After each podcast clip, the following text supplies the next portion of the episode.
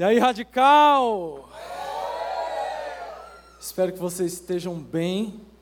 É, hoje a gente vai refletir um pouco sobre.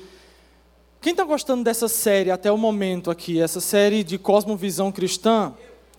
Ela é uma série muito importante para nós meditarmos, estudarmos um pouco, mas eu também entendo que essa série é um pouco complexa. Ela vai apresentar alguns argumentos um pouco complexos então, essa é a oportunidade de você olhar para a pessoa que está do seu lado e dizer: Não me atrapalhe. Eu queria pedir que, se você tem a sua Bíblia em papel ou no celular, que você abrisse na primeira, na carta, na verdade, de Tiago. Nós vamos falar um pouco hoje sobre a filosofia do cristão não praticante. Esse é um ponto que tem se tornado muito intenso, muito é, presente nas igrejas, mas é também um tema que vai exigir um pouco de vocês de concentração, porque a gente vai montar uma linha de raciocínio aqui, tanto para você que está aqui quanto para você que está de casa, poder entender o que de fato está acontecendo, tá? Então, hum, primeira Primeira não, carta de Tiago, capítulo 1, versículos 22 ao 25. Quem achou diz amém. amém. Gente, a palavra do Senhor diz o seguinte: Sejam praticantes da palavra e não apenas ouvintes, enganando-se a si mesmos. Aquele que ouve a palavra, mas não a põe em prática, é semelhante a um homem que olha a sua face num espelho e depois de olhar para si mesmo, sai e logo esquece a sua aparência. Mas o homem que observa atentamente a lei perfeita que traz a liberdade e persevera na prática dessa lei, não esquecendo o que ouviu, mas praticando, será feliz naquilo que fizer. Amém? Gente, é o seguinte: quem aqui gosta de história? Eu espero que você que não gosta possa acompanhar o nosso raciocínio hoje aqui, porque o ponto que nós vamos abordar está um pouco mais à frente, mas eu quero criar um contexto para que você consiga entender um, o ponto que nós queremos chegar, tá bom? Primeiro ponto que eu quero que vocês levem em consideração é que existe em toda sociedade, em todas as comunidades, em todos os povos, o que nós chamamos de sistema de fé. O sistema de fé nada mais é que a verdade absoluta para aquele povo, para aquelas pessoas. Geralmente nós temos hum, sistemas de fé, crenças, que são variantes, que, que variam, na verdade, de região para região, de país para país. Mas hoje, nós vamos falar sobre o sistema de fé de algumas fases da história, tá? Então, até o século 17, até 1700 depois de Cristo, o sistema de fé das religiões, das maiores civilizações, era a palavra de Deus. As pessoas acreditavam que a regra de comportamento, que a lei que regia o comportamento, o padrão ético e moral que as pessoas deveriam seguir era a palavra de Deus. Para que vocês possam ter um exemplo disso, a lei de Moisés, os dez mandamentos, a doutrina dos apóstolos, até essa fase da história, até 1700, regimentou, é, foi quem estabeleceu a forma como as pessoas devem se comportar. Tá? Então, Nessa fase, essa fase, na verdade, é chamada de pré-modernismo. O pré-modernismo tem a sua fé alicerçada na palavra de Deus. Crentes que, obrigado. Crentes que o que Deus fala é a verdade e pronto. Que Deus tem o controle e a palavra final, tá?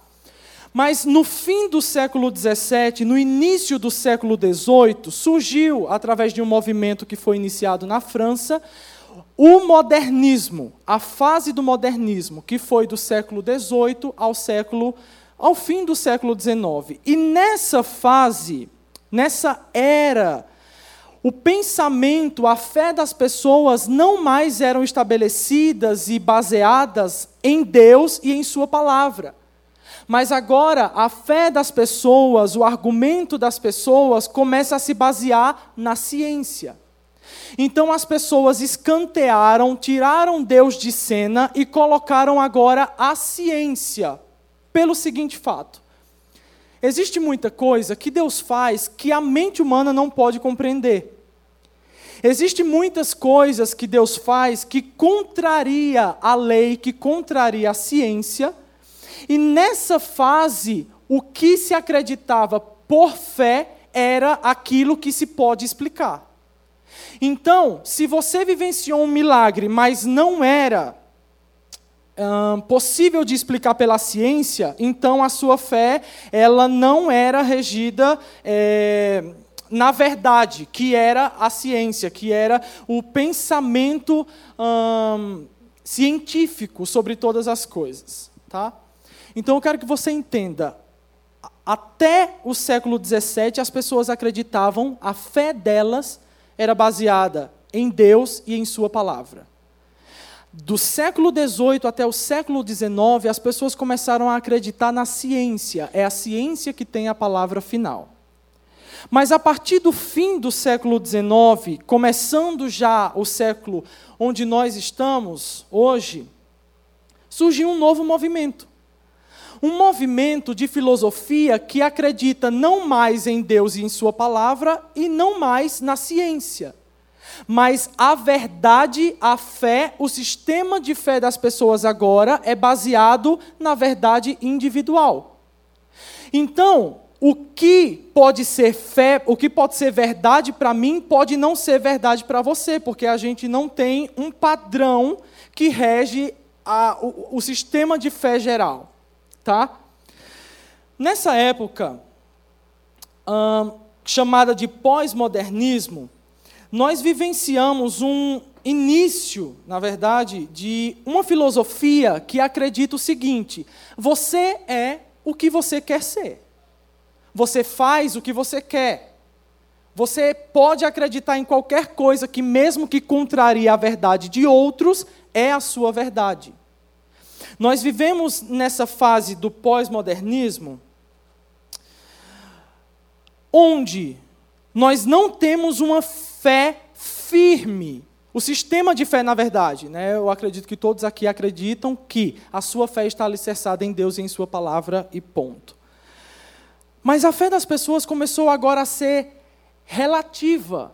O que é verdade para mim pode não ser verdade para você, e a gente vai ter que conviver com tudo isso. Né? E a filosofia e os pensamentos e o conceito que surgiu nessa era faz as pessoas acreditarem o seguinte: você é quem determina a sua verdade. Você precisa colocar na sua realidade, no seu contexto, aquilo que você acredita. Então você não leva mais em consideração Deus e a palavra e também a ciência, mas aquilo que você quer que seja verdade vai ser. E esse pensamento, gente, começou a impactar muito na década de 70 a Igreja Católica. A Igreja Católica, que naquela época representava 90% da população, começou agora a vivenciar uma perseguição aonde os crentes que estavam dentro da igreja começavam a escolher qual é a porção da palavra que é verdade para mim, qual é a porção da palavra que não é verdade para mim. As pessoas começaram a entrar em uma filosofia que não sou eu que me adequo à palavra de Deus, mas é a palavra de Deus que se adequa a mim. Nessa fase, e eu quero que você tome nota que essa fase que eu estou mencionando agora é a fase que nós estamos vivendo. O sistema de fé das pessoas é completamente autônomo. Autonomia, na verdade, é a junção de duas palavras gregas. Auto significa pessoa, a própria pessoa, e nomos, lei, regra. Então, se você observar contextualizando esse significado, você vai entender que a filosofia da pós-modernidade é afirmar que o homem é o seu próprio legislador. Quem determina a verdade é o próprio homem. Quem fala o que é verdade ou não é o próprio homem. E o outro que tem um pensamento diferente pode não é, concordar com isso, mas ele vai ter que respeitar. Quando esse pensamento começou a ser infiltrado dentro da Igreja Católica, as pessoas começaram, e tudo isso tem relato documental da própria Igreja Católica, tá, gente? Existe uma fonte de informações do próprio Vaticano que trazem esses dados e eu posso afirmar para vocês com certeza das informações. Dentro da Igreja Católica, as pessoas começaram a fazer o seguinte: isso aqui é verdade, isso aqui não. Eu vou praticar isso, eu não vou praticar isso. Eu vou viver isso, eu não vou viver isso. E houve um movimento dentro da Igreja Católica que as pessoas selecionavam qual eram, qual eram as verdades que elas iriam viver. Então, houve um concílio, houve uma reunião entre os administradores, os grandes responsáveis pela Igreja Católica, para definir o que seria feito, porque essas pessoas não podem ser perdidas. Existe um ponto, né? Dois extremos, na verdade. Ou essa pessoa é católica e obedece todas as leis e ordens que nós temos como regra, ou essa pessoa não é católica. Mas, para não perder essas pessoas que não praticam essa verdade absoluta, eles colocaram um ponto no meio, e esse ponto se chama católico não praticante. O que significa católico não praticante? Pessoas que não praticam totalmente as ordenanças da Igreja Católica, o livro canônico, as, as doutrinas do, do apostolado. Né? E para não perder essas pessoas, esse termo foi criado, católico não praticante. Ele continua sendo católico, mas ele não é praticante. O problema, gente, é que nos últimos 50 anos houve uma queda drástica, muito grande, da população católica. Então eles saíram de 90% e foram para 40%. Mas, em contrapartida, os cristãos cresceram absurdamente. O número de cristãos no Brasil cresceu de uma forma absurda. E eu queria que você parasse e observasse o ponto central aqui. A população cristã protestante cresceu porque esses católicos que não praticam totalmente a verdade da palavra de Deus migraram para a igreja evangélica. E esse conceito continuou sendo propagado e hoje, hoje, nos dias de hoje, nós temos igrejas que consideram muitos dos seus membros cristãos não praticantes. Mas o ponto que eu queria refletir com vocês aqui, eu espero que vocês consigam, estejam, na verdade, é, entendendo o raciocínio, é o seguinte, e eu vou deixar essa reflexão para que vocês consigam começar a entender o ponto central dessa mensagem. Se o cristianismo exige de nós uma prática se o cristianismo, na verdade, é uma transformação de vida, onde nós não fazemos mais a nossa vontade, mas sim a vontade de Deus, como nós podemos ser um cristão não praticante? Esse conceito ele está entrando dentro da igreja de uma forma absurda e você vai perceber isso quando você ouvir pessoas dizendo assim: ah, mas eu já aceitei Deus no meu coração e está tudo bem. Ou outras pessoas vão dizer o seguinte: não, Deus só se importa com o seu coração, não importa o que você faz. Outras pessoas vão chegar com um argumento dizendo o seguinte: não é errado, não faz mal, se te faz feliz. Outras pessoas, e esse talvez seja um dos argumentos mais conhecidos por vocês, de pessoas que vão dizer o seguinte: meu corpo, minhas regras. As pessoas elas escolhem quais são as verdades que elas vão praticar e quais são as verdades que não. Porém, o texto que nós lemos aqui hoje fala sobre a mensagem de um homem que era irmão de Jesus E nessa mensagem, nessa carta, Tiago estava dizendo o seguinte: cristãos de todo o mundo, vocês precisam ter uma fé prática.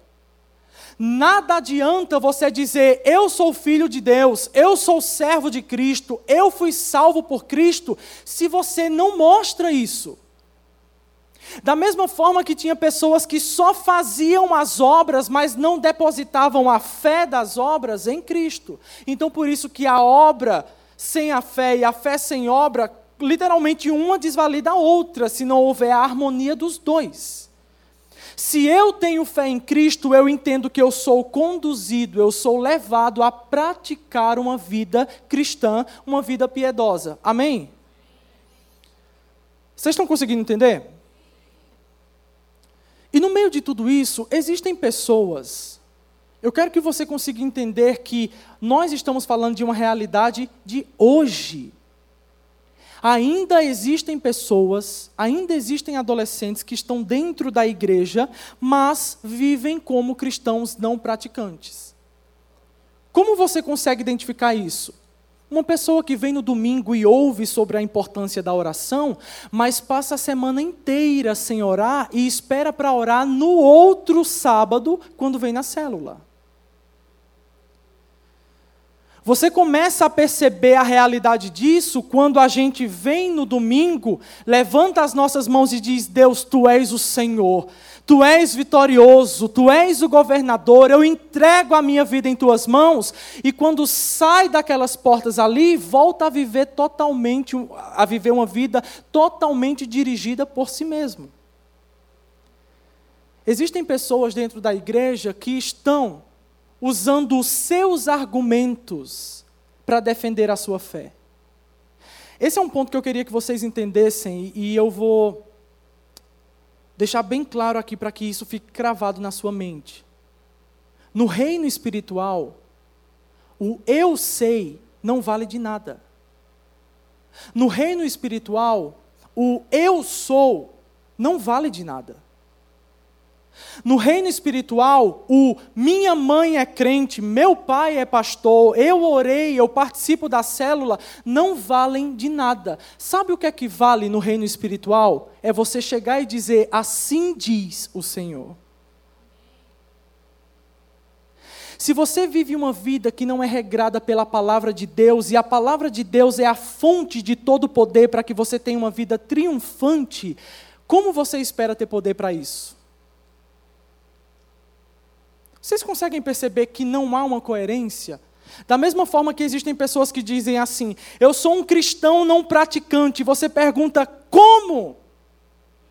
Como é possível que uma pessoa que seja cristã, que defende o argumento de que entregou totalmente a sua vida a Deus, vive como quer? E a mesma proporção eu coloco já para dentro da igreja. Como é possível que você se diz um filho de Deus, mas passa uma semana inteira para falar com seu próprio pai?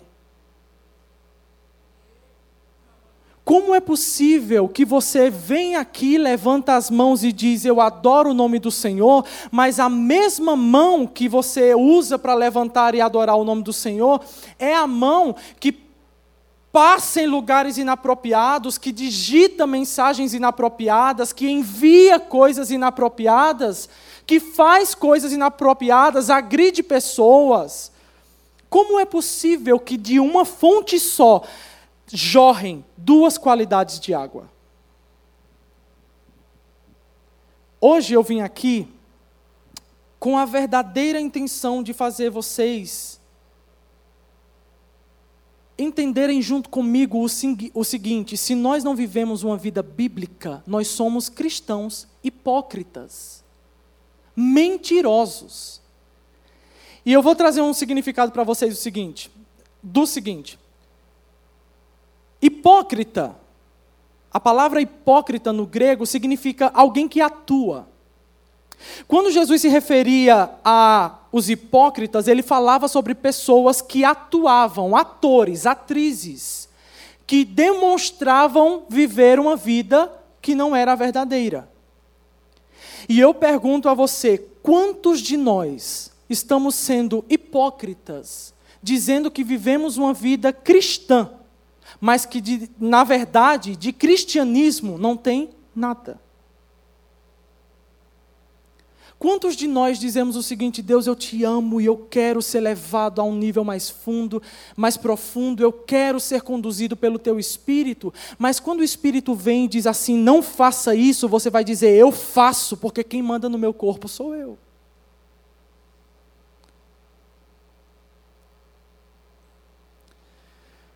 E Tiago vai dizer o seguinte: Meus amados irmãos, tenham isto em mente. Sejam todos prontos para ouvir, tardios para falar e tardios para irar-se, pois a ira do homem não produz a justiça de Deus. Portanto, livrem-se de toda impureza moral e da maldade que prevalece e aceitem humildemente a palavra implantada em vocês, a qual é poderosa para salvá-los. Somente a palavra de Deus é. Na verdade, isso só acontece com a palavra de Deus. Você vem num culto, você escuta uma palavra que parece que pega você assim e amassa você e deixa você como um papel amassado, totalmente esmiuçado, totalmente apertado você vem na igreja e você ouve uma palavra que te confronta, que te inquieta, que te machuca, que te entristece naquele momento. Mas sabe o que é interessante? É somente a palavra de Deus que pode fazer isso e fazer uma transformação na tua vida para que Cristo seja manifesto na tua vida. O processo de dor, o processo de sofrimento, as dúvidas, os questionamentos, eles surgem porque Deus está nos tirando da nossa consciência, do nosso pensamento, da nossa filosofia, e está levando a, a nossa mente, o nosso pensamento, a nossa filosofia para o centro da vontade de Deus. Eu quero dizer uma coisa para você: você não existe, você não foi criado para fazer o que você quer. Você foi criado e você precisa ter uma fé firme nisso. Você foi criado por um Deus que tem um propósito estabelecido e criado especialmente para você. Tem muitas pessoas que acreditam que Deus é um Deus que está à disposição para cumprir a nossa vontade. Mas quando você observa o Pai Nosso, que nós oramos, seja feita a tua vontade aqui na terra como é feita nos céus, nós entendemos que servimos a um Deus que tem vontade própria. E nós fomos criados para executar não a nossa vontade, mas a vontade do nosso Deus. E ele vai dizer o seguinte: sejam praticantes da palavra e não apenas ouvintes, enganando-se a si mesmos. Aquele que ouve, atente bem para esse exemplo. Aquele que ouve a palavra, mas não a põe em prática, é semelhante a um homem que olha a sua face no espelho e depois de olhar para si mesmo, sai e logo esquece da sua aparência. Todo mundo tem um espelho aqui em casa, certo? O exemplo que eu quero mencionar, o contexto é o seguinte: Geralmente a gente encontra o espelho ou no nosso quarto ou em um banheiro, em um lugar onde nós podemos com frequência, avaliarmos, observarmos a nós mesmos e a nossa aparência. O que Tiago está falando aqui, para deixar bem mais claro para vocês entenderem, é o seguinte: o exemplo aqui é esse. Existe uma pessoa que se levanta pela manhã e percebe que, quando se coloca diante do espelho, quando vai no banheiro, né, Assim que acorda, ela vai no banheiro e se olha no espelho e ela percebe que a camisa está toda desabotoada, o cabelo está uma bagunça, percebe que tem remela no olho, percebe, percebe que tem. Está é, tá toda desorganizada, ela está toda desarrumada. O exemplo que, Paulo, que Tiago está dando é esse: existe uma pessoa que ela se coloca na frente do espelho e consegue observar todos os seus problemas, tudo o que se precisa resolver. Mas ao invés dessa pessoa ver o que precisa mudar, ver que precisa pentear o cabelo, que precisa arrumar a, a, roupa, que precisa lavar o rosto, ela simplesmente dá as costas e sai do jeito que estava. O exemplo que Tiago está dizendo é o seguinte: a Bíblia, a palavra de Deus, é o espelho que nos mostra exatamente quais são as nossas imperfeições. O, a Bíblia é o espelho onde você se coloca diante Eu quero que vocês entendam o seguinte: na mesma medida que essa palavra está sendo ministrada para vocês, vocês estão sendo expostos a um espelho que vai falar exatamente quais são os problemas, pontos, dificuldades, fraquezas, fragilidades que vocês precisam resolver. Mas se você ouve tudo isso que você precisa mudar e sai dessas portas e não faz nada, você literalmente viu todos os problemas, todas as dificuldades, todos os erros deu as costas e saiu do jeito que estava. Ser um cristão praticante é ouvir de Deus. Você precisa parar de mentir. E não ignorar isso. Você precisa de fato parar de mentir. Ser um cristão praticante é ouvir de Deus dizendo o seguinte: você precisa parar de falar mal dos outros, de criar contenda você precisa parar de reclamar da sua liderança. Ser um cristão praticante é. Você precisa evangelizar, você precisa falar de Jesus para os seus amigos. Mas se você ouve tudo isso e não pratica, você literalmente está dando as costas para Deus e está saindo do jeito que você está. Essa realidade é vivida por muitos adolescentes. Acho que esse relógio está errado. Mas enfim, não. Vamos, vamos ver, vamos ver. Ó, oh, é o seguinte. Existem vários e vários adolescentes. Todo mundo está entendendo, gente? Quem está comigo diz amém. amém. Glória! É isso aí. O exemplo que eu quero trazer para vocês é o seguinte: quantos e quantos adolescentes eles. Vamos citar o exemplo do acampamento, tá? Quantos adolescentes eles vão no acampamento e eles são tratados por Deus e eles choram e eles se levantam e dizem: Eu preciso mudar. Eles ouvem uma palavra, eles ouvem a exortação do Senhor e eles dizem: Eu preciso mudar. E quando ele está participando do acampamento e ele ora junto com um amigo dele, e ele acorda cedo para fazer devocional, e ele vai até tarde conversando sobre teologia, sobre escatologia, sobre tudo que termina com gia no grupo de amigos dele. E ele vai dizer: quando eu voltar do acampamento, quando eu voltar do acampamento,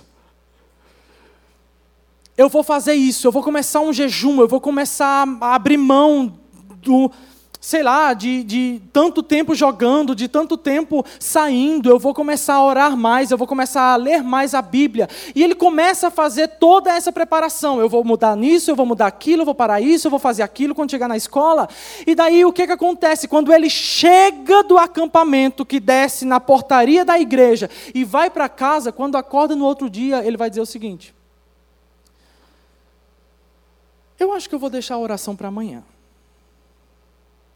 Eu estou super atrasado, eu estava cansado e daí eu não acordei no horário certo, então eu vou deixar o meu devocional para a noite. Daí chega a noite, começa a assistir TikTok, começa a assistir Instagram, pense num.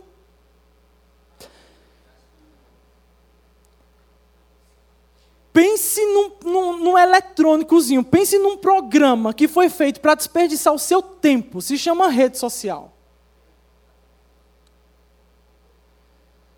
Misericórdia.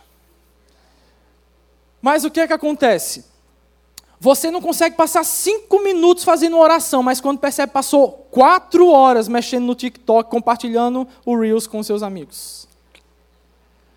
E daí você se pergunta o que foi que aconteceu? Simples. Você se olhou no espelho, mas deu as costas, você não quis mudar o que precisava. É uma verdade dura, gente. Isso é verdade. Mas é exatamente essa verdade que nos transforma não em cristãos não praticantes, mas em cristãos à imagem e semelhança de Cristo.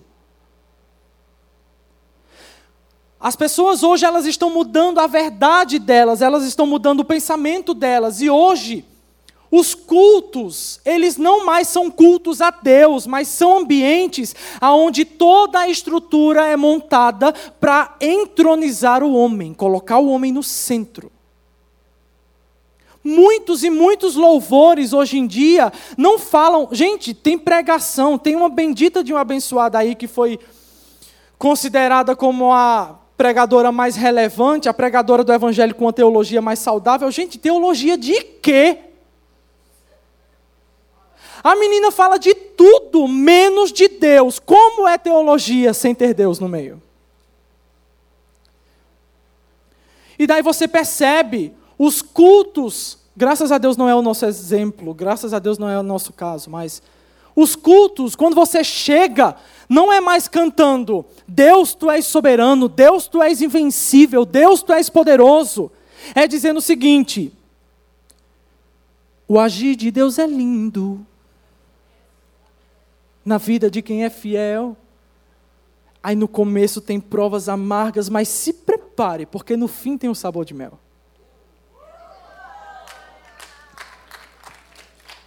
E você percebe que o momento da adoração, que era para você estar dizendo, Deus eu te amo, Deus eu te adoro, Deus eu te enalteço, eu estou dizendo, Deus faça isso por mim, Deus eu mereço isso, Deus eu quero aquilo. Gente, a gente está trocando tudo que deve ser feito para Deus e colocando o homem no meio. Isso é cosmovisão humanista. Eu estou seguindo o tempo que Giba me deu, viu? E daí, o que é que acontece? Você percebe que hoje em dia existem pregadores que se colocam no meio de multidões, diante de multidões, assim como vocês hoje aqui, e ao invés de eles dizerem assim diz o Senhor, ele vai dizer o seguinte: você consegue. Você pode. A Bíblia é clara: o homem não tem nada se do céu não lhe for dado. A Bíblia é clara, João 15: sem mim vocês não podem fazer coisa alguma. O fôlego de vida vem de Deus, a capacidade intelectual vem de Deus, a tua habilidade de falar vem de Deus, as tuas dificuldades ela vem de Deus para aperfeiçoar a tua fé, a tua fé. Tudo vem de Deus para a glória do próprio Deus. Amém tudo vem de Deus para a glória do próprio Deus. Como nós podemos pegar a glória do Deus divino, a glória do Deus soberano, a glória do Deus que está entronizado sobre a eternidade e trazer para mim que não mereço nada? Isaías vai dizer: Ai de mim, que sou um homem de lábios impuros e habito no meio de um povo de impuros lábios. Mas sabe qual é o fato importante disso? Ele vai dizer: Mas eu não sou mais assim, porque os meus olhos viram o Rei, o Senhor dos Exércitos. Você não foi chamado para viver uma vida de fachada. Você foi chamado para andar com autoridade, para falar com autoridade, para comunicar-se com autoridade. Há um poder, há uma virtude de Deus, há uma graça de Deus específica para a sua fase de adolescente. Você não precisa esperar ser um adulto, você não precisa esperar ser um jovem para exercer a sua o seu ministério, para exercer o seu chamado. Você foi chamado para ser sal da terra e luz do mundo em todos os lugares. E ele vai dizer o seguinte: Mas o homem que observa atentamente a lei perfeita, que traz a liberdade, e persevera na prática dessa lei, não esquecendo o que ouviu, mas praticando-o, será feliz naquilo que fizer. A felicidade não está em atender os meus próprios interesses.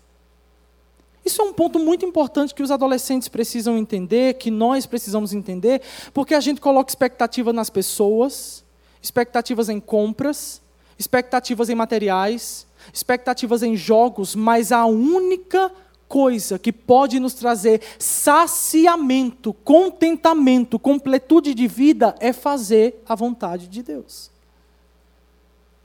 Você pode ser o melhor trabalhador, o trabalhador mais influente, você pode ser o adolescente mais inteligente da sua turma. Se você não entende que essa graça vem de Deus para que você abençoe a outros também, você está utilizando da forma inadequada e você não vai sentir contentamento. Quando você coloca as suas expectativas nas pessoas, você nunca vai ter a alegria de fazer o que Deus quer.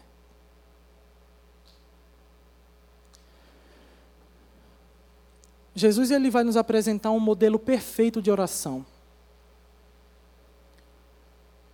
e ele vai ensinar os discípulos que eles não podem. Existem dois critérios para que os discípulos possam fazer a oração do Pai Nosso. Se você for olhar Mateus 6, versículos do 5 ao 15, se eu não me engano, você vai observar que antes de ensinar a, a oração, Jesus vai dar dois critérios. E ele vai dizer o seguinte: vocês não podem ser hipócritas na oração. E ser hipócrita é fazer uma oração para que o amigo que está do lado veja e diga assim: Poxa, ele é eloquente, Deus vai ouvir a oração dele, não a minha. Ah, eu não vou orar porque eu, não, eu tenho vergonha e Fulano ora melhor do que eu, então eu não vou fazer isso.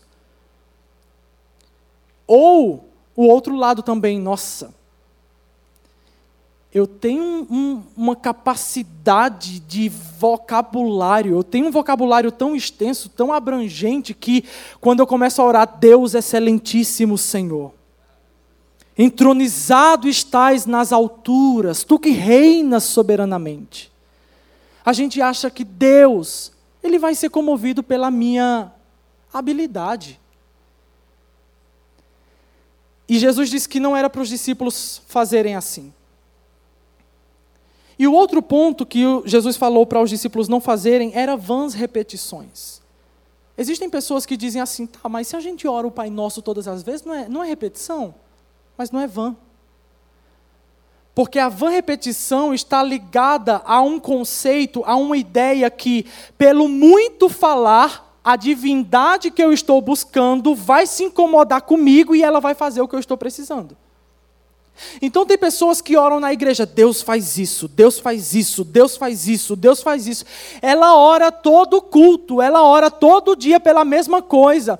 E ela acha que o, o muito falar, que o muito repetir, vai cansar Deus e ele vai dizer o seguinte: tá bom, eu vou fazer. Vai não, viu? Nem caia nessa ilusão. A oração de um cristão ela deve ser sincera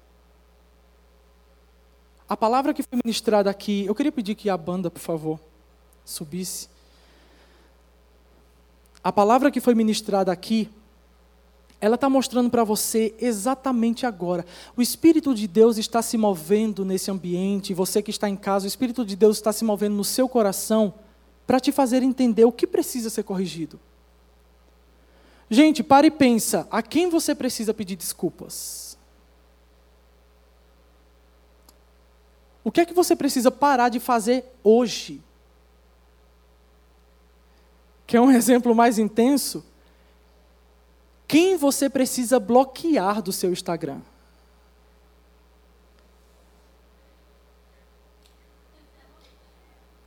Qual é o contato que você precisa apagar no WhatsApp? Porque você está tendo contato com essa pessoa e perdendo seu contato com Deus.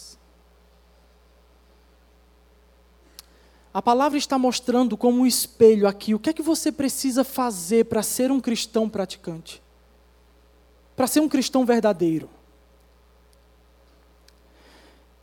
O maior sinal, a maior demonstração do nosso relacionamento com Deus, pode-se dizer assim, é através da oração. Você sabe, gente, eu ouvi essa semana de uma psicanalista e ela me falou o seguinte: você sabe quando uma pessoa sabe, tem uma vida de oração e quando ela não tem, só por ouvir ela falar. Será que se você falar alto a sua oração, a pessoa que está do seu lado, ela poderia entender que você é uma pessoa que tem relacionamento com Deus ou que você só está orando aqui porque a gente está pedindo para você orar? Nós precisamos da graça de Deus. Nós precisamos desse espírito que se move dentro de nós, dizendo: para com isso, muda isso, corta isso, deixa isso. Não é escolher o que você quer ouvir de Deus, é aceitar a palavra, porque toda palavra de Deus é útil para te tornar pronto, aprovado, preparado para cumprir o ministério. E eu quero fazer um desafio com vocês. Mete o fundo aí, meu filho.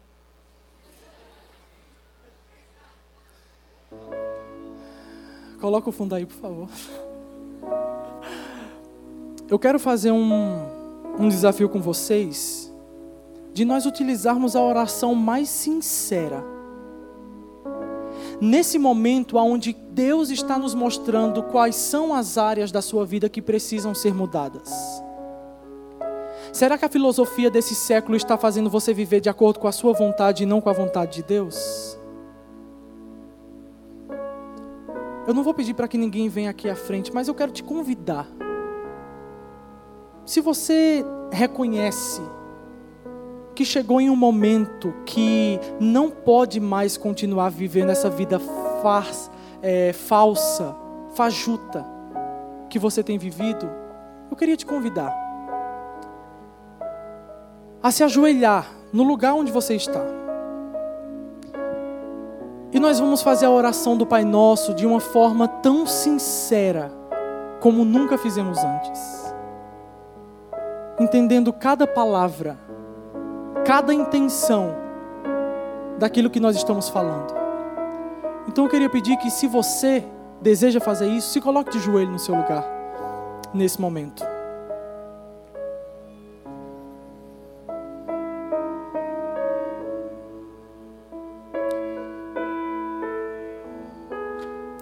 Aproveite essa oportunidade para reconhecer que sem Jesus você não pode fazer nada. E eu quero que você comece a pensar no Pai Nosso, não como um ritual, não como um rito, mas como a oração mais sincera do homem que mais deseja ter relacionamento com você. Feche os seus olhos no lugar onde você está, curve a sua cabeça.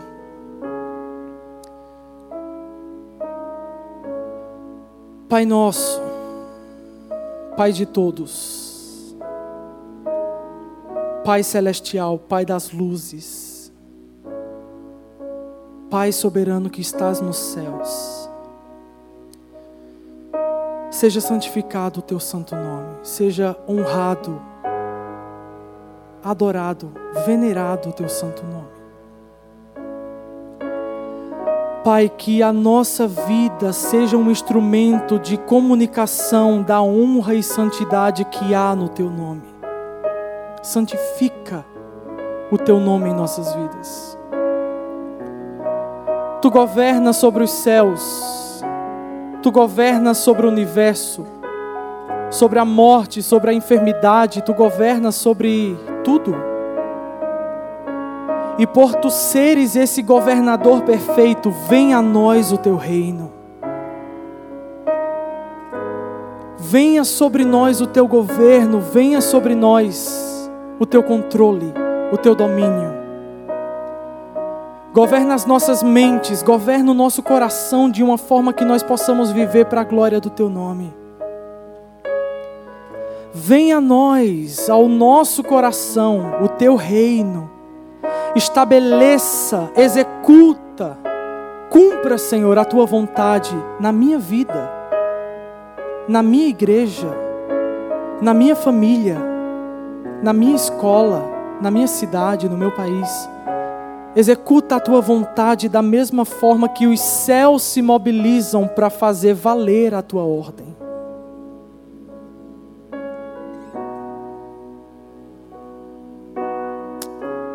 Senhor, que as nossas necessidades diárias sejam supridas segundo as tuas riquezas. Dá-nos hoje o pão de cada dia. Supra as nossas necessidades hoje. Supra, Senhor, aquilo que nós precisamos para ter um relacionamento mais intenso contigo. Ensina-nos a ter um coração verdadeiro e sincero quando nós perdoamos alguém para que o Senhor nos perdoe, assim como nós perdoamos aos que nos têm ofendido. Dá-nos um coração perdoador. E, sobretudo, Senhor, com tua poderosa mão, com teu espírito que se move em nosso meio,